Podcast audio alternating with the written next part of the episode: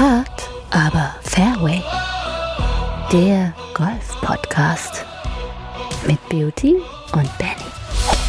Der 6.6.23 und eine neue Folge Hard aber Fairway präsentiert sich äh, bei euch mit der Folge 126, die 6, 6 mal die 6. Und äh, bei uns ist äh, der Freund der dreifachen 6, nämlich äh, Till Beautymann. Wie geht's dir? Hm. Hast du auch eine, eine Row Zero, wo alle ähm, freundlichen Golferinnen deines Golfclubs dann gescreent werden und mit dir eine Runde spielen dürfen? Ja, dürfen nicht immer direkt, ähm, aber äh, da hat man natürlich schon so seine, seine Top 3. Eine kleine ja, Auswahl. Und, äh, ja. Richtig, genau. Und äh, demnach ist das alles so gut. Verstehe. Sehr schön, sehr schön. Äh, heute ist äh, wieder, wieder ein kurioser Tag. Äh, also ich frage mich ja manchmal, wann ist kein kurioser Tag? Aber heute haben wir wieder einen kuriosen mhm. Feiertag. Und zwar äh, ist heute am 6. Juni der internationale Tag der russischen Sprache. Ähm, und da habe ich natürlich noch hier äh, einen, einen Spruch von meinem lieben Freund Anatol aus äh, tatsächlich gebürtig Moskau, äh, der uns heute zum Tag der russischen Sprache Folgendes aufgezeichnet hat. Und äh, ihr wisst es ja alle, das heißt natürlich, wie bei der Sendung mit der Maus immer eingeführt wurde, das war Russisch und heißt immer schön auf dem Fairway bleiben. Soll man dem jedenfalls Glauben schenken. Ein, äh, eine lustige Trivia-Beauty. Wusstest du, dass man, wenn man ISS-Astronaut werden möchte, auch Russisch können muss? Nein, jetzt, jetzt weiß ich's. ähm, ich kann für jeden, äh, der da Interesse bei hat, nur den ISS-Tracker äh, empfehlen. Ähm, denn das mache ich mit meinen Schülern einmal in der Woche. Da schauen wir, wo die gerade unterwegs ist. Und da gibt's halt auch so diesen Livestream, der Blick von oben auf die Erde und äh, das ist dann auch immer mal interessant zu sehen, mit welcher Geschwindigkeit äh, dieses Teil eigentlich sich um, um die Erde bewegt. Ja, Dosto Primicacilno ist, glaube ich, hieß das, hieß das doch das Wort, was alle können äh, aus dem Russischunterricht. Hattest du noch Russisch? Durftest du noch Russisch lernen? Es gab die Wahlmöglichkeit, aber ich habe mich damals nicht dazu entschieden, äh, Russisch zu wählen, denn da hätte man in meiner Schule, und das war bekannt, zur nullten Stunde äh, anwesend sein müssen. Und äh, so da war mir die, auch schon so damals, hat die Pionierfreundschaft dann nicht mehr gereicht. auch damals war mir mein Schlaf schon heilig und äh, demnach habe ja. ich mich nicht dafür entschieden.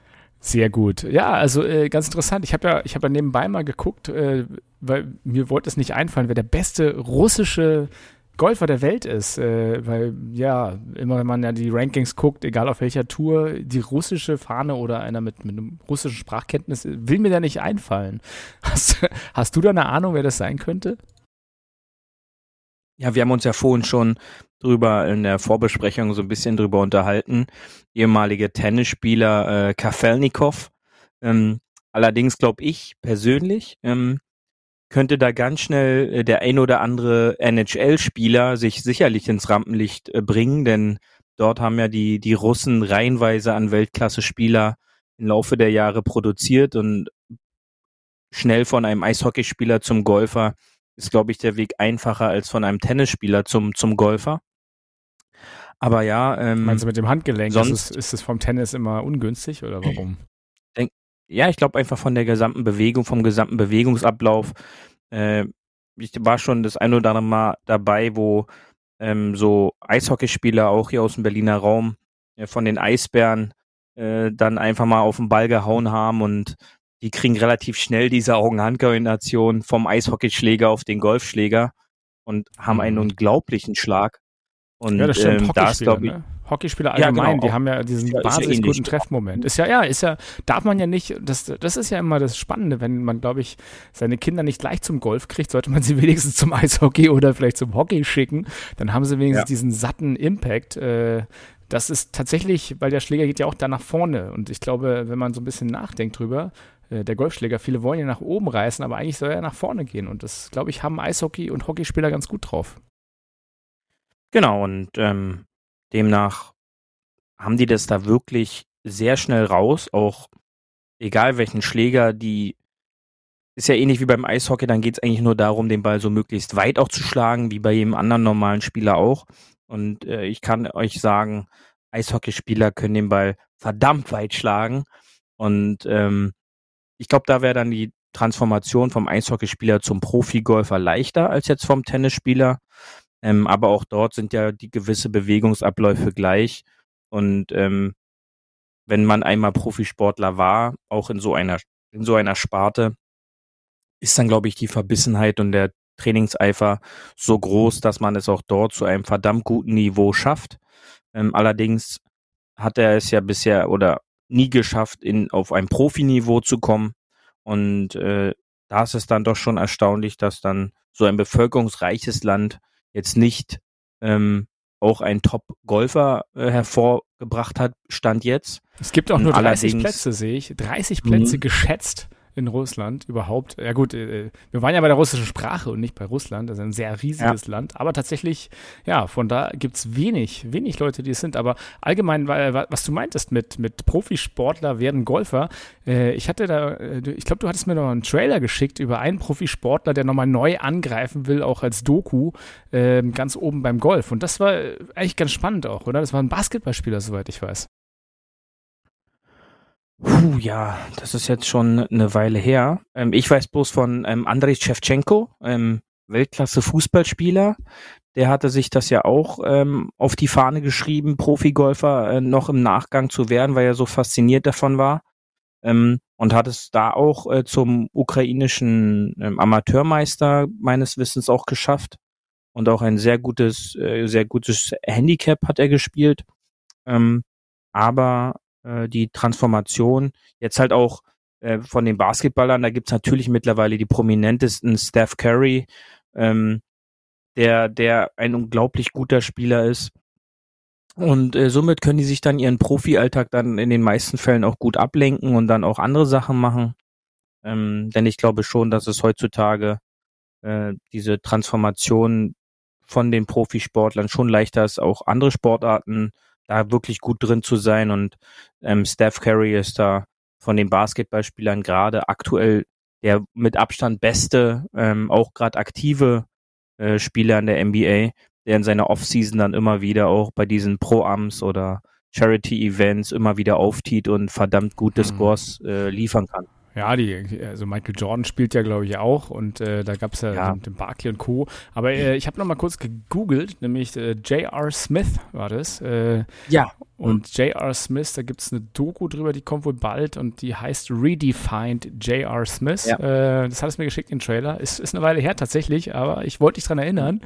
Äh, und ja, glaub, in, in, der Doku wird es darum gehen, bei, bei Amazon Prime, glaube ich, kommt der. Äh, ich weiß nicht, ob er schon draußen ist, muss ich mal gucken.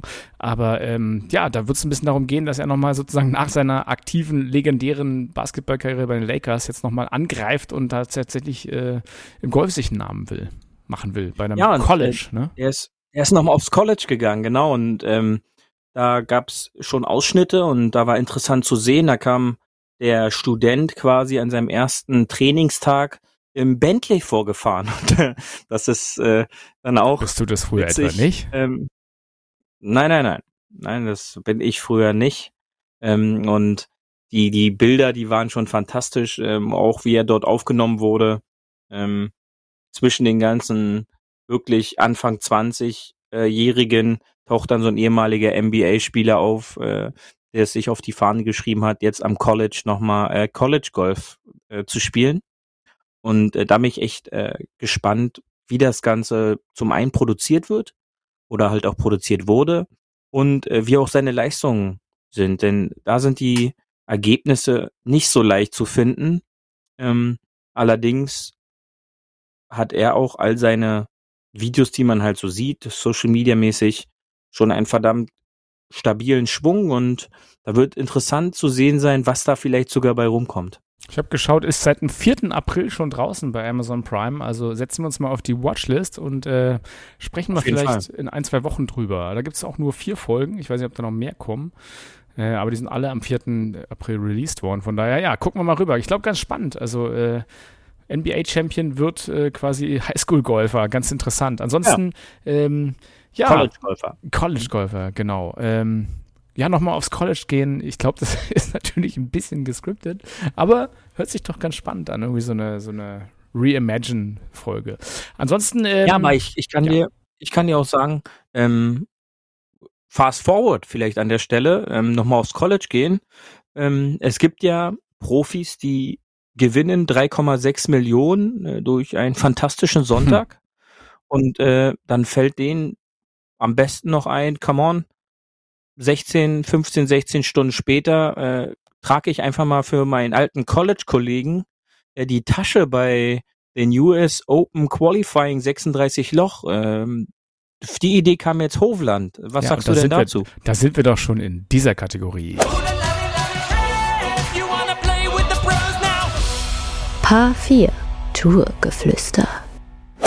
Ja, Victor Hovland, unser Lieblingsnorweger, äh, direkt nach Rolf natürlich, äh, lieben Gruß Rolf. Du bist und bleibst mein Lieblingsnorweger natürlich und äh, das liegt nicht nur daran, dass ich keine weiteren Norweger kenne, aber ähm, Victor Hovland, ähm, ja, fast, fast Major Champion dieses Jahr, kann man ja schon mal dazu sagen, hat aber immerhin äh, das Memorial Tournament gewonnen. Äh, und das ja, da mal eben 3,6 Millionen Dollar gemacht mal wieder, mit einer Minus 7 über die gesamte Zeit. Ähm, ja, äh, schöne Geschichte, oder? Ja, fantastisch.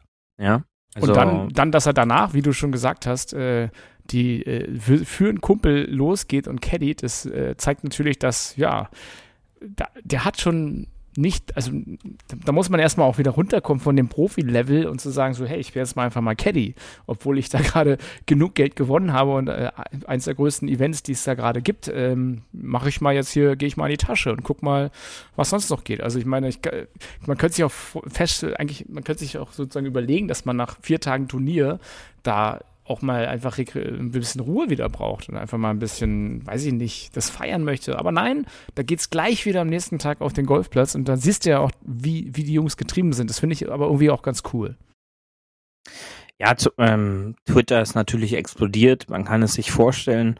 Ein möchte ich da einfach mal hervorheben. Äh, Kyle Porter schreibt, äh, ist ein Journalist vom CBS, ähm, Rank Nummer 5 der Welt, hat aktuell 9,4 Millionen Dollar diese Saison schon erspielt, hat gerade das Memorial gewonnen und äh, jetzt fängt er an, 36 Loch die Tasche für einen alten Teammate zu tragen.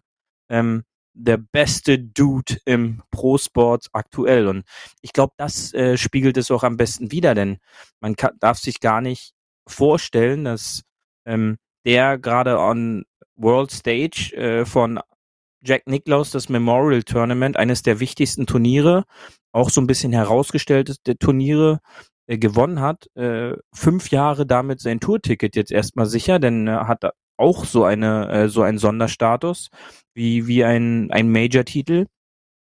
Und ähm, gestern nach der Runde meinte er direkt, ja, er wird ein paar Cocktails jetzt noch nehmen und sein Caddy wird wahrscheinlich schon voll sein. Also war auch sehr sympathisch, äh, dieses Interview nach der Runde.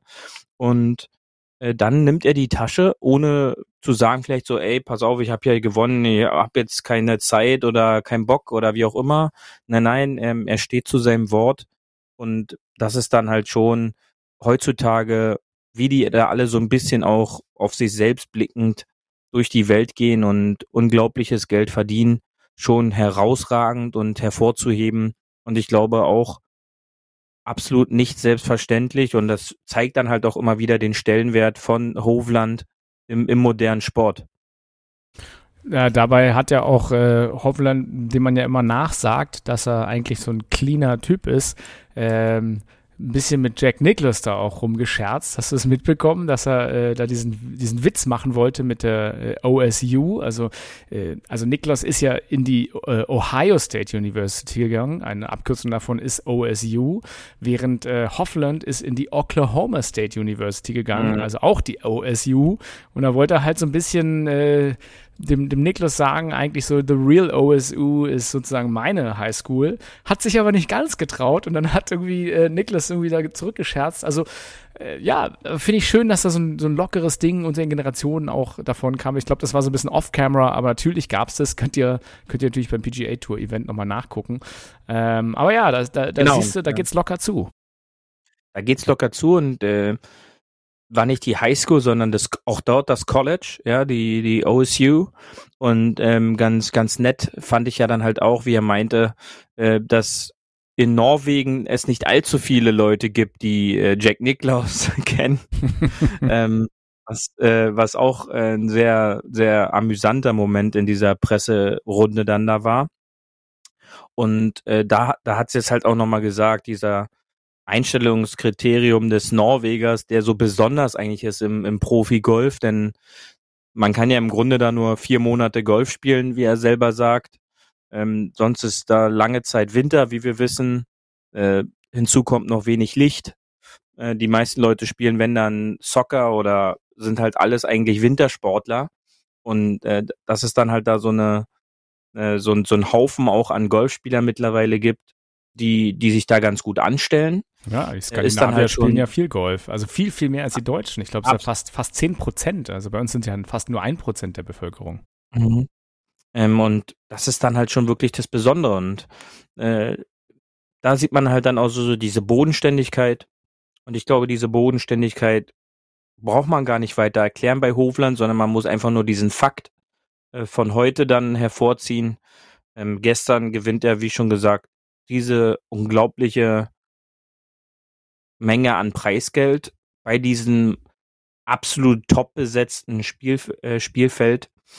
Und einen Tag später macht er einfach den, den Geber und äh, den, den Looper, wie es so schön heißt, und trägt dann die Tasche 36 Loch bei so einer US Open Qualifier, die äh, besonders ist, denn ähm, auch das ist die US Open Qualifier, äh, wo man sich durcharbeiten kann.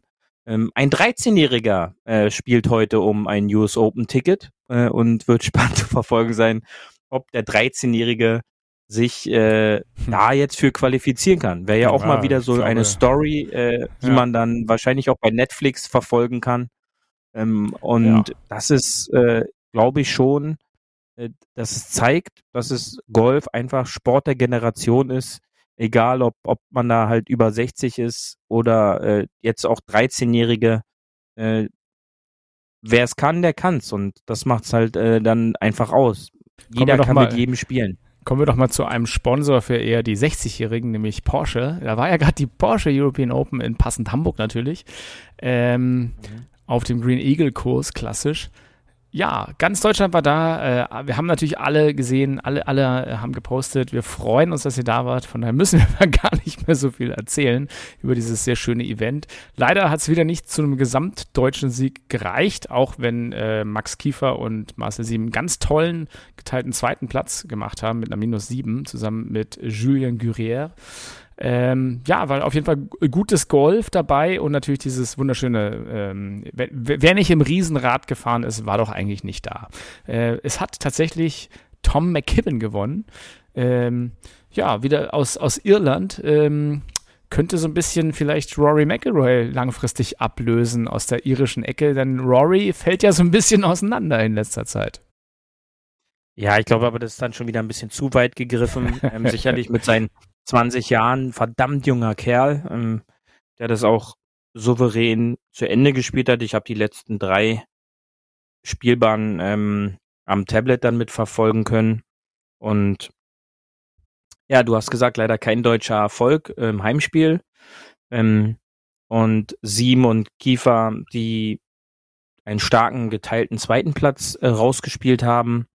Aber ähm, am Ende war es dann halt schon verdient, denn alleine die 18. Spielbahn hat gezeigt, auf welchem Niveau McKibben äh, sich da bewegt hat.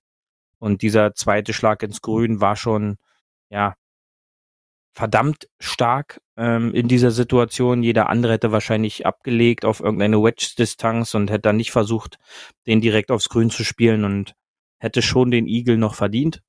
Äh, so waren es am Ende zwei Schläge vor. Und das war schon eine beeindruckende Leistung.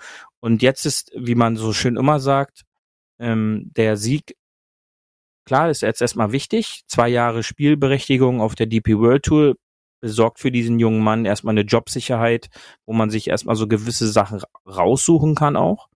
Aber jetzt wird natürlich zu sehen sein, wie sind jetzt die nächsten Events. Und ähm, da glaube ich schon, kann man dann sehen, wie es erstmal so weitergeht.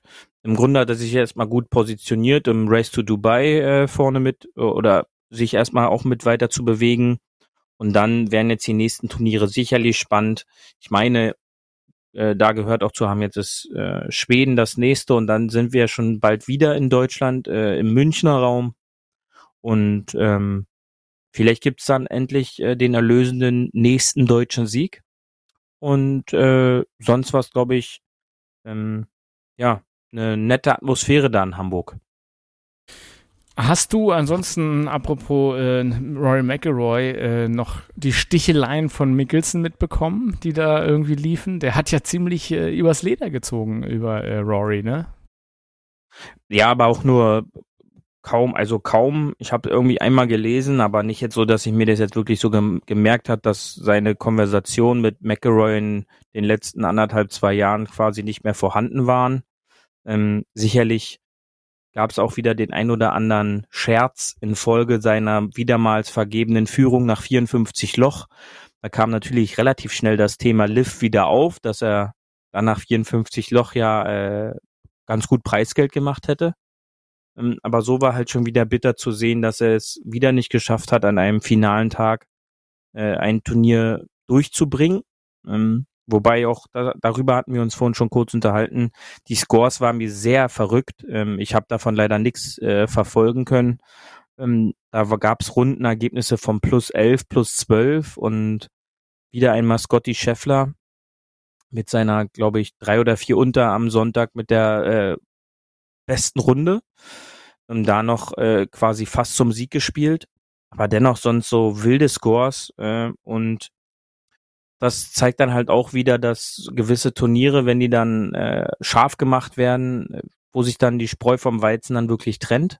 Und eine neue Statistik ist, äh, aktuell ein Run, den Scotty Scheffler hat, den ich gelesen hatte, war es, glaube ja. ich, sein 23. Turnier oder so in Folge äh, in einem Top 25 äh, Ergebnis. Und da gibt's dann auch immer so schöne Statistiken. Hätte man jedes Mal ähm, auch mit 100 Dollar, also die Amerikaner sind ja so eine Wettfreunde, du weißt es ja, ähm, hätte man jedes Mal irgendwie 100 Dollar auf ein Top 20 oder Top 25 Ergebnis von Scotty Scheffler gesetzt äh, seit 2000, Ende 2022 oder 2021 oder so, hätte man jetzt schon irgendwie knapp 23.000 Dollar Gewinn gemacht oder so. Ähm, Alleine nur, wenn man sagt, okay, Top 25, Scotty Scheffler, check, hier 100 äh, Dollar setze ich mal. Äh, da machen die sich natürlich immer jetzt ihren Spaß draus und dann gibt es sicherlich den einen oder anderen, der dann auf diesen Wetttrain so ein bisschen noch mit aufgeht. Wobei äh, noch, noch eine, eine Nummer, die ich hier vielleicht nochmal auch sagen wollte, ähm, die ganz interessant ist, dass tatsächlich ähm, abseits von Scheffler, dass die ähm, DP World Tour tatsächlich nur 10% von dem Preisgeld für den Gewinner hatte als äh, das Memorial Tournament. Nur, aber nur mal so ein bisschen, um wieder Perspektive reinzukriegen. Ähm, ja. Ja. Das ist ja das, was wir, das ist ja das, was wir schon länger jetzt auch thematisieren, dass die Gefahr sich da so ein bisschen birgt, dass die DP World Tour halt wirklich nur noch so eine zweite Liga halt so wird. Ja, das mhm. ist halt so die Challenge Tour dann, also dass es quasi alles so abrutscht. Ja, und äh, dass dann auch mehr Geld vielleicht in die, in diese Corn Ferry äh, mit reinrutscht und dass dann halt immer mehr Spieler, wie es halt jetzt auch in den letzten ein, zwei Jahren geschehen ist, sich Europa dem Rücken zudrehen und äh, auch Übersee anfangen zu spielen, weil es halt einfach da die großen Geldtöpfe gibt und äh, die DP World Tour halt an Qualität, klar, sicherlich mögen dann manche sagen, es ist auch schwer, äh, in Hamburg diesen Platz zu spielen. Nur, ähm, das Schöne ist, wer auch zwischen den Zeilen so ein bisschen zuhört, war in einem Interview auch bei Marcel Siem halt zu, zu hören. Es ist ja nicht so, dass sie die gesamte Woche von den absolut schwarzen hintersten Tees spielen. Ja, also hat er dann so durchblicken lassen. Auch er macht dann immer noch einen Fehler.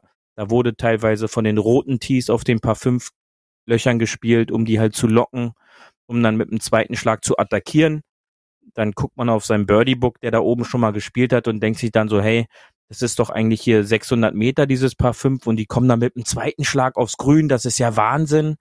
Ähm, wird dann im TV leider nicht erklärt, dass dann äh, die T-Box 150 Meter weiter vorne ist und ähm, dann halt das mit dem zweiten Schlag für die möglich ist.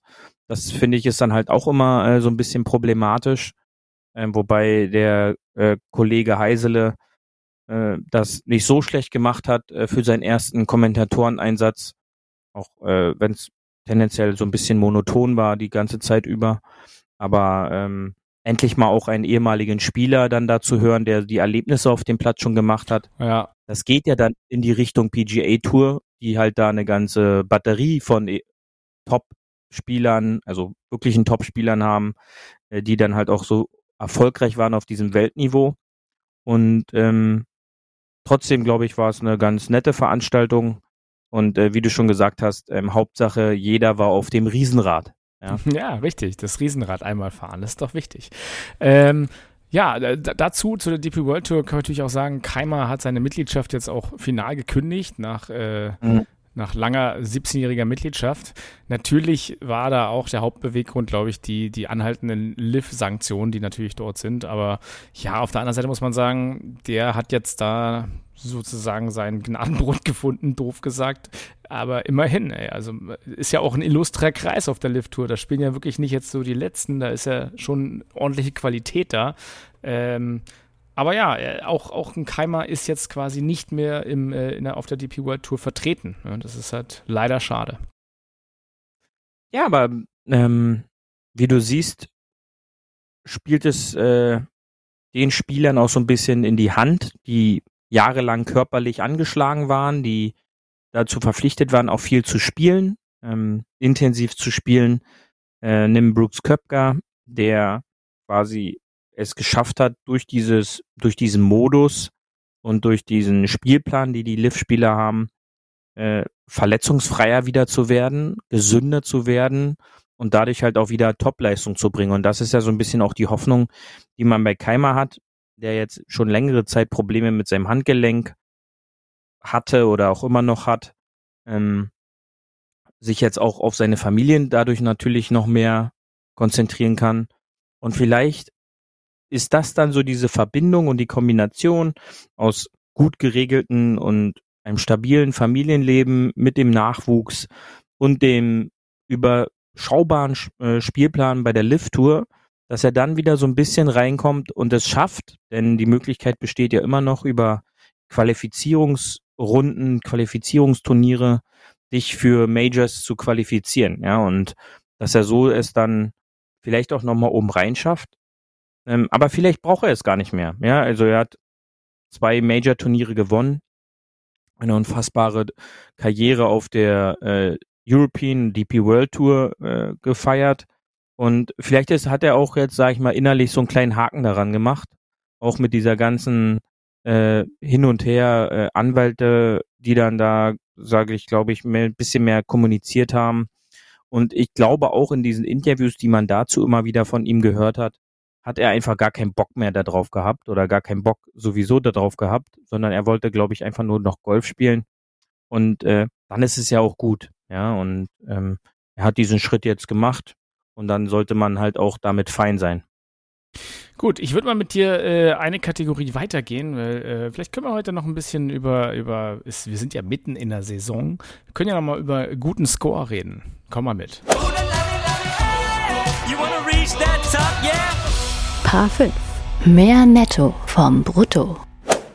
Denn äh, tatsächlich, viele wollen ja irgendwie jetzt ihr Handicap verbessern über die Saison, nach, äh, nachdem jetzt sozusagen das Wetter auch ganz gut mitspielt. Äh, hat zwar lang nicht geregnet, aber die meisten Plätze sind ja in einem guten Zustand. So, ähm, ich glaube, wir hatten ja auch in den in vergangenen Folgen von Hard Over Fairway das immer mal wieder erwähnt. Ähm, wie man sozusagen für einen guten Score ja eigentlich wenig riskieren muss und in Anführungsstrichen langweiliges Golf spielen muss, Beauty, und gleichzeitig halt ähm, so ein bisschen eher vom Loch zum Tee denkt und nicht vom Tee zum Loch. Das heißt, mit welchem Schlag komme ich am einfachsten aufs Grün und darum denken. Kannst du das nochmal vielleicht so ein bisschen ausführen? Ja, man muss natürlich schon auch eine gewisse ja, Spielstrategie ab einem gewissen Niveau an den Tag legen, denn einfach nur in den Tag spielen und hoffen, es wird alles schon, birgt natürlich in jeder Situation Risiken und äh, man braucht halt dann auch schon immer so, so eine gewisse Emergency-Idee. Äh, Sollte es mal nicht vom Tee so gehen, wie man es sich vielleicht gerade dann so wünscht. Und äh, da gibt's dann halt immer schon die Ideen, ähm, wo birgt für mich der Platz die meisten Möglichkeiten, bei einem nicht hundertprozentig getroffenen Ball oder so eventuell auch noch Richtung Grün zu kommen. Und ich glaube, da geht's ja sowieso bei den meisten Spielern darum, dass die gewisse Kontrolle gar nicht vorhanden ist über den Ball. Ja, auch ein, den Ball in gewissem Winkel oder in eine gewisse Position zu spielen, um von dort weiter zu arbeiten. Und äh, demnach ist halt auch immer das, was wir ja schon immer gesagt haben, ähm, kenne deine Stärken äh, und versuche dann diese Stärken maximal einzubauen. Und das ist für den meist oder für die meisten Spieler jetzt nicht einfach, denn in so einer Runde denken dann die meisten Leute, dass ihre Stärken halt wandern und äh, das machen die Stärken in den seltensten Fällen und demnach birken sich dann Risiken oder man sieht dann halt auch äh, bei manchen Spielern, äh, die ja dann oft immer diesen Punkt, dass heute ja gar nichts läuft, dazu führt, äh, dass gewisse Stretches an Highscores einfach so eine komplette Runde kaputt machen. Und ähm, das ist dann auch manchmal bitter mit live mitzuerleben, ähm, wenn dann gewisse Spieler oder der ein oder andere Spieler sich da wirklich von Fehler zu Fehler selber treibt und, und somit sich seinen eigenen Score kaputt macht. Ich würde sagen, du hast schon oft mit mir gespielt. Die ein oder andere Runde, ja. naja, aber tatsächlich, was, was der Tiger auch immer gesagt hat, der Tiger, den kann man ja immer zitieren, finde ich, äh, dass man sozusagen vom Grün aus denkt. Und ich glaube, so dieses umgekehrte Denken, äh, das haben ja viele gar nicht. Und äh, da ist es vielleicht mal gut, wenn man gepattet hat und auf dem Weg zum nächsten Tee ist, sich einfach mal umzudrehen und nochmal zurück auf den Platz zu gucken. Ich glaube, auch das, dieser Blick wird selten getan, wo man einfach mal schaut, wenn ich jetzt die Fahne wäre oder das Mitte grün wäre, wo wäre ich denn am liebsten mit dem Ball, um dahin zu spielen? Und wie gesagt, so dieser, diesen Blick, den könnte man ja mal schärfen. Ja, und ähm, dazu kann ich natürlich immer nur noch mal sagen, man sollte sich noch mal die letzte Folge auch mit der Sandra äh, noch mal äh, einfach anhören, äh, die ja auch diesen Punkt immer gesagt hat. Ja, man man sollte das einfache Spiel spielen. Man sollte wissen, was man kann. Man sollte nicht probieren, was man nicht kann. Äh, und das ist am Ende dann wirklich erfolgsbringend. Und ähm, das sind halt, wie du auch am Ende der Folge letztes Mal gesagt hast, du hörst es immer wieder das Gleiche sagen von, von vielen Leuten oder halt auch von guten Spielern. Und dann verstehe ich halt manchmal selber nicht, warum das jetzt so mit Handicapper nicht einfach selber auch mal probieren. Ja, einfach die Dinge einfach immer wieder zu machen, die man halt eben kann. Ja, weil es halt viel Sachen, geiler ist, Beauty, weil es halt viel geiler ja. ist, zu probieren, was man können möchte. Es macht einfach ja. viel mehr Spaß. Das, das ist es, ja. Und oft habe ich schon gesehen, dass irgendjemand neun oder zehn Blade Chips übers Grün geschossen hat, anstatt dann einfach mal nach dem zweiten Mal zu sagen, okay, Chippen wird heute ums Grün nichts. Ich versuche dann halt einfach jeden Ball zu patten. Es ist mir egal, äh, dass ich hier erstmal einen Meter vielleicht nur durch so ein Semiraff oder so durch muss. Aber äh, da muss man halt auch immer wieder so eine Golferweisheit hervorholen. Der schlechteste Putt liegt am Ende immer noch besser als der schlechteste Chip. Und ähm, so kann ich am Ende äh, meinen Score zusammenhalten, denn es ist halt leider, das muss ich auch immer wieder lernen und verstehen, ein Sport, wo die geringste Anzahl an Schlägen zum Erfolg führt und nicht äh, irgendwelche Traumschüsse, denn dazu sind bei in den meisten Fällen halt leider keine Kameras mit vor Ort, wenn dann halt so ein Traumschuss dann auch mal funktioniert. Ja, und die meisten Traumschüsse enden ja in äh, weiteren, dann kommt kein Traumschuss mehr. Aber tatsächlich, was du sagst, einfache, einfache Dinge machen, äh, haben ja auch Markus Armitage und äh, Evan oder Ewan Ferguson äh, gemacht. Die haben ja tatsächlich, was wir auch schon oft gesagt haben, aus dem Bunker rausgepattet. Man, es muss ja nicht immer das Wedge sein oder der, der Sandwich oder irgendwas. Man kann ja wirklich jeden dieser 14 Schläger, die man legal dabei hat, benutzen, äh, um ja. aus dem Bunker rauszukommen. Und manchmal ist so die, die offensichtliche Richtung Fahne gar nicht das Beste, sondern tatsächlich, ja, Hauptsache man kommt raus. Ne? Und äh, der Zweck heiligt die Mittel. Tja, aber ähm, clever spielen, das ist halt so eine Sache, das äh, muss man ja auch wollen. Ja, also klar, man kann es halt immer nur jedem raten und sagen, versuch clever zu spielen. Ähm, wenn dann jemand eben nicht clever spielen möchte, dann kann man dem nur die Hand schütteln und viel Glück wünschen. Ja. Ähm, und dann muss das halt jeder für sich immer wieder sehen. Also das ist jetzt nicht nur im Golf so, das ist in jedem Bereich des Lebens so, das ist immer so. Wenn jemand halt felsenfest der Meinung ist, das, was er vielleicht gerade so ein bisschen aufgebaut hat, immer wieder mit dem eigenen Arsch dann einreißt und es halt immer wieder macht, na dann soll es halt so sein. Ähm, aber man sollte dann halt schon ab und an mal vielleicht auf den ein oder anderen Rat auch hören und äh, vor allen Dingen auch an die jüngeren Leute. Ähm, oftmals sagt man zwar dann sicher so, äh, die jetzt, Alten, jetzt die spinnen. Bewegen, jetzt bewegen aber, wir uns aber ganz stark auf einen Beziehungspodcast hier hin. Ja, ja, ja. ja. ja. Ähm, aber dann äh, sind manche Tipps dann manchmal doch wirklich gut und man soll es halt einfach mal probieren, ja. Und ja. wenn man dann merkt, es funktioniert, dann macht man es halt vielleicht auch in Zukunft immer so. Lasst ja. euch das von ein paar alten Leuten mal gesagt sein, ihr jungen Leute der genau. Gen Z da draußen. Hört da mal hin. Ja, ja, ja. Also alle, alle unsere äh, Gen Z äh, Zuhörer und Millennials, wir, äh, wir haben natürlich euch noch ein bisschen was zu erzählen, wie, wie fly wir doch sind. Was für flye Tipps wir heute haben. Ich habe einen sehr flyen genau. Tipp, nämlich äh, immer schön auf dem Fairway bleiben. Das ist ja unser Haupttipp. Und äh, den kann man ja auch mal befolgen. Einfach mal probieren, auf dem Fairway zu bleiben, so ein paar Löcher. Ähm, denn tatsächlich, die, ich, ich habe es jetzt auch wieder in den letzten Turnieren gesehen, ähm, die meiste Zeit verbringt man beim Slowplayer gar nicht damit, irgendwie zu spielen, sondern einen Ball zu suchen oder irgendwo rumzulaufen in irgendeinem hohen Gemüse und seinen Ball zu suchen. Aber natürlich ist es schwer, immer auf dem Fairway zu bleiben, wenn das Fairway, ähm, das wird ja auch so gerne mal ver verpasst bei einem dollen, weiten Schlag. Des Öfteren sogar, ja, des Öfteren sogar. Ja, der Wald ist voller langer Abschläge, heißt es doch so schön in einem berühmten Buch. Genau, und äh, das Einzige, was zurzeit hier im Berliner Raum zumindest noch äh, der Vorteil dieser trockenen letzten Wochen ist, dass äh, das Rough eben noch nicht so dick und hoch gewachsen ist an manchen Stellen und dass man so dann auch, wenn man nicht auf dem Fairway liegt, äh, den Ball tatsächlich äh, noch bedingt weiterspielen kann, findet und äh, somit äh, zumindest die Chance hat, den Score zusammenzuhalten. Und äh, ja, Score darum kommt es ja auch an. Ist ja wie Geld zusammenhalten ja. eigentlich. Genau. Man kann es ausgeben jederzeit, aber man kann es nur einmal ausgeben. Und so ist es auch mit dem Score. Tja, ähm, ich glaube, äh, ich brauche jetzt ein bisschen äh, Erfrischung. Komm, wir gehen mal auf die Terrasse.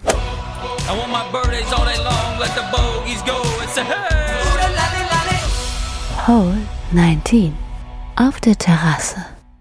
Ja, extra für dich, Beauty, habe ich dir was rausgesucht heute. Für dich. Äh, und zwar ist es der venezianische Spritz, der Venetian Spritz. Ja, das ist, das ist doch eigentlich dein Drink auch, denn der Sommer schmeckt ein bisschen nach Aperitivo, wie in Venedig, ne? Und ähm, ja, da äh, einfach 150 Milliliter Prosecco, dann 100 Milliliter äh, Aperitivo äh, seiner Wahl, da gibt es ja die unterschiedlichsten. Ähm, ein bisschen Sodawasser, eine Olive rein, wer lustig ist. Und äh, schon ist er fertig, der venezianische Spritz. Was sagst du dazu?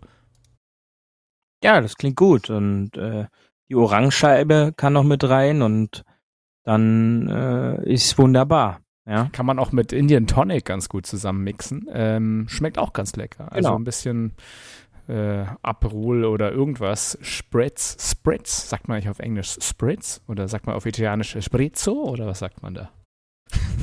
Eins von beiden auf jeden Fall, ja.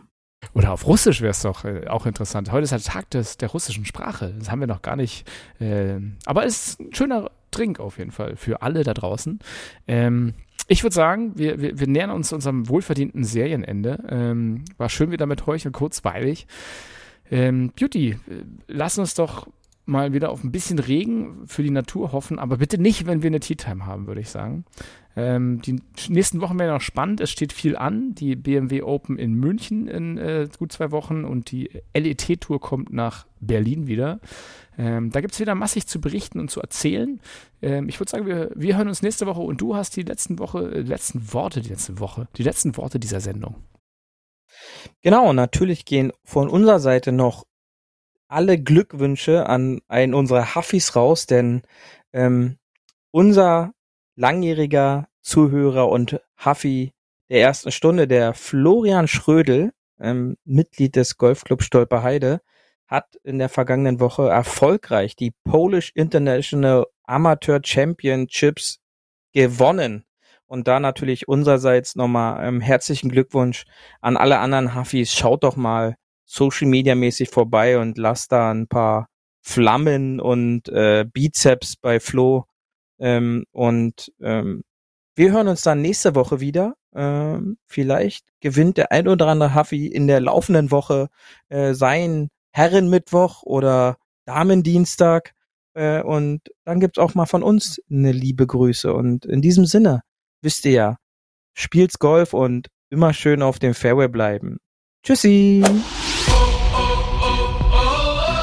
Das war hart, aber Fairway. Wir hören uns nächste Woche. Bis dahin, ein gutes Spiel und immer schön auf dem Fairway bleiben.